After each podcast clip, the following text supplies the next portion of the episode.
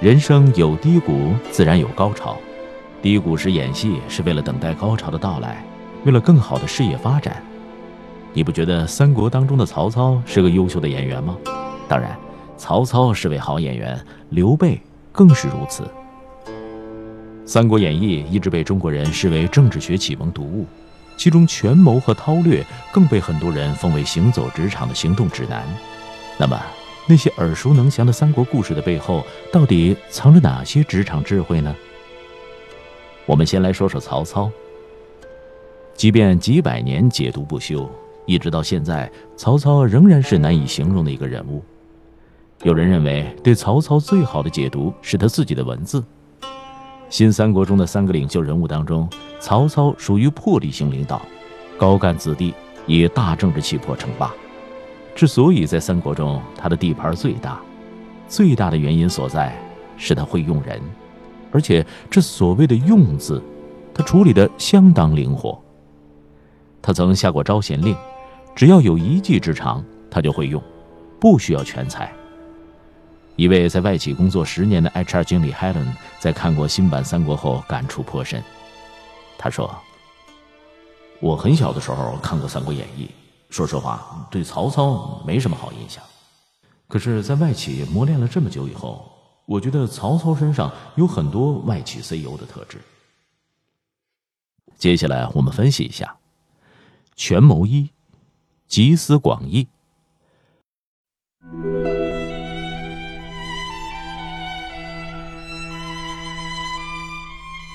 虽然《三国演义》给曹操打上了坏人的标签但是他的过人之处在书中也有很多体现，他深知三个臭皮匠顶个诸葛亮的道理，所以一遇到大事，他就给谋士们开会，集思广益，进而找到问题最佳的解决办法。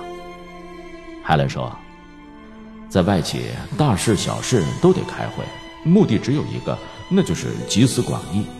从这方面来看，曹操算是外企 CEO 的祖师爷了。权谋二，权谋分离，集思广益能为曹操找到解决问题的好办法，但为了达到最佳效果，曹操采用了权谋分离的办法，也就是出主意的是一个人，办事儿的是另外一个人。有时他连自己的敌人都敢用，攻打徐州就是最好的例子。他表面上是在帮助刘备夺回徐州，实则刘备就是他铲除吕布的一颗棋子，他的离间计用得十分巧妙。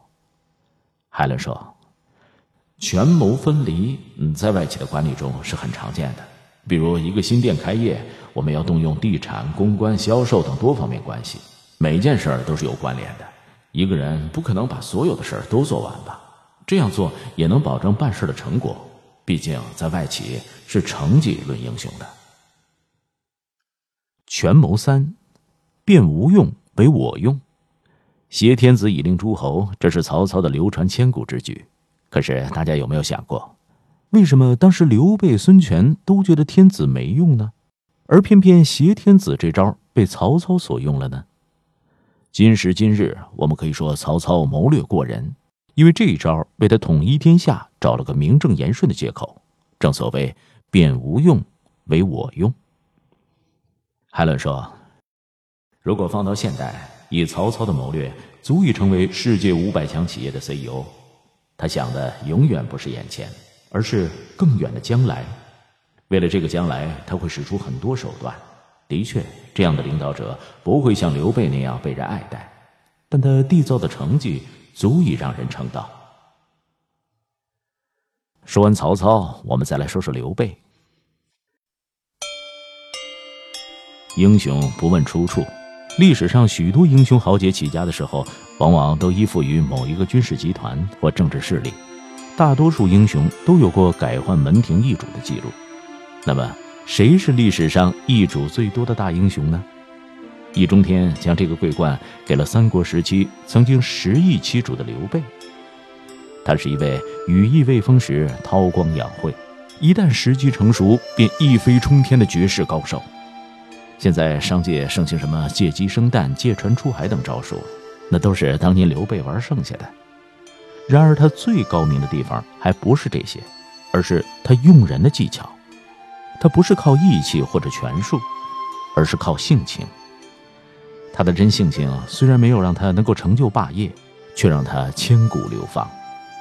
有一次采访国企老板孙先生，说到刘备时，他感慨地说：“如果企业老板能当成刘备那样，那企业肯定能够长足发展。”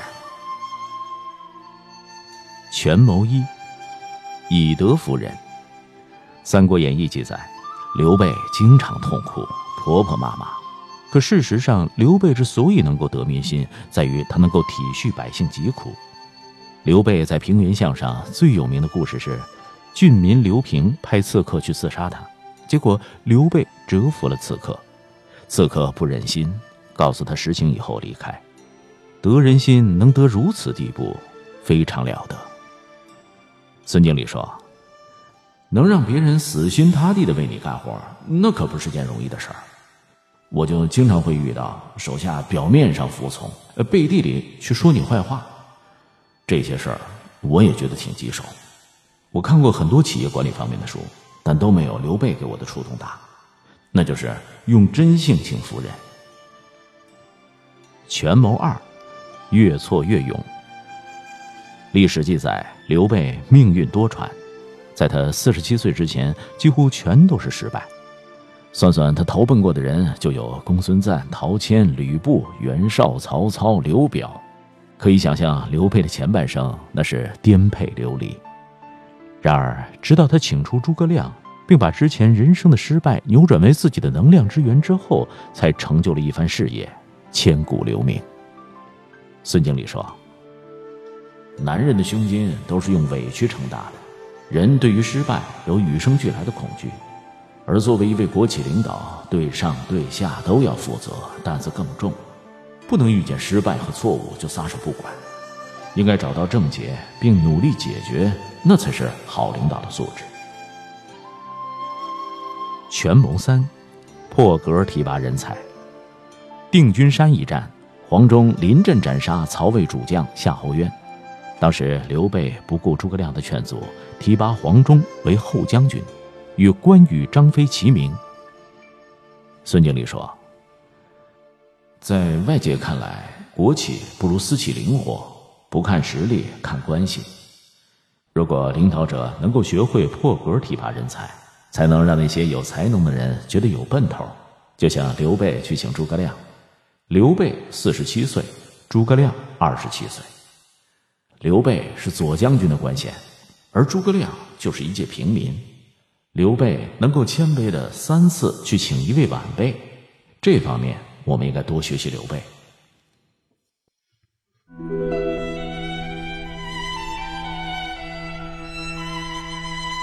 下面我们再来说说孙权。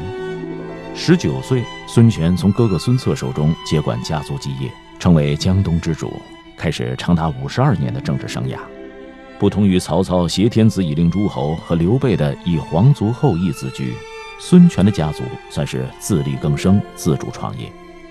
正因为如此，孙权更懂得从投资到回报的有效手段，一出手就直达目标，不受太多规矩和人情的羁绊。私企老板杜先生每天都守着电视看《新三国》，对于吵得沸沸扬扬的角色选得好不好、历史对不对，他并不关心，他看重的是里面的智谋。他说。孙权拿到今天，他就是成功的富二代。我儿子现在就是富二代，如何能有胆识又有智慧的撑起家族企业？我想从孙权身上能够学到。权谋一，少谋也深算。出名要趁早，孙权做到了。和他作对的曹操，按资历那是他的父辈。小小年纪，足智多谋，多次和曹操玩心眼。当关羽丢了荆州、丢了性命的时候，孙权想把关羽的头颅献给曹操，期待制造假象，把刘备复仇的矛头引向曹操。难怪曹操感叹：自己有二十五个儿子，如果论诗词歌赋，都比孙权要强。你像曹植、曹丕，但论忍辱负重、纵横捭阖，都敌不过孙权。杜先生说：“说到老谋深算，但少谋也可深算。你看，现在社会发展的快，年轻人比年长者更容易适应快节奏，但要运用智慧，到关键的时刻能够想出办法。作为企业的领导者，更应该这样。毕竟，听完众多的建议以后，最后一锤定音的还是你。”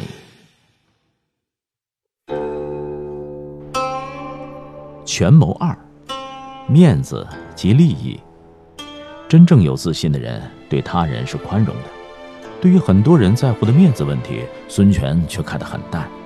在攻击关羽的时候，为了刺探军情，他还打算自降级别与关羽联姻。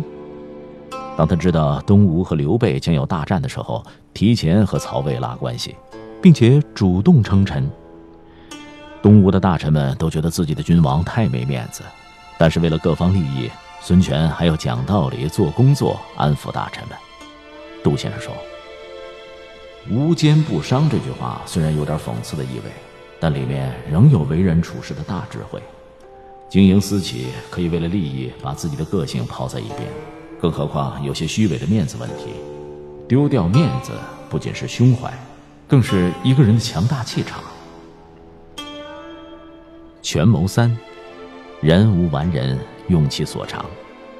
孙权会拉拢人心，而且他也相信人无完人。他这个领导所做的，就是把所有人的长处都集合起来，为自己所用。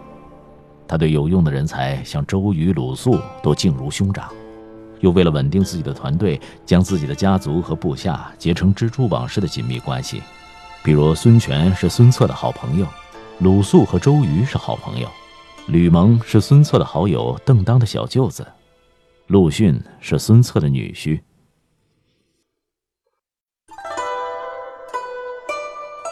让部下爱干活的领导是一等领导，让部下不爱干活的领导，那就不知道是几等领导了。私企不同于国企的大锅饭，要让你的员工干活，就要建立自己和员工的关系，打造团队感。老板自己放松，员工也觉得挣到钱自己有价值。当然，这个前提是知道员工的长处，并怎样去发挥和利用。如果年轻人能够从三国当中学到智谋，为自己的事业服务，那不知道中国会出现多少个世界五百强企业。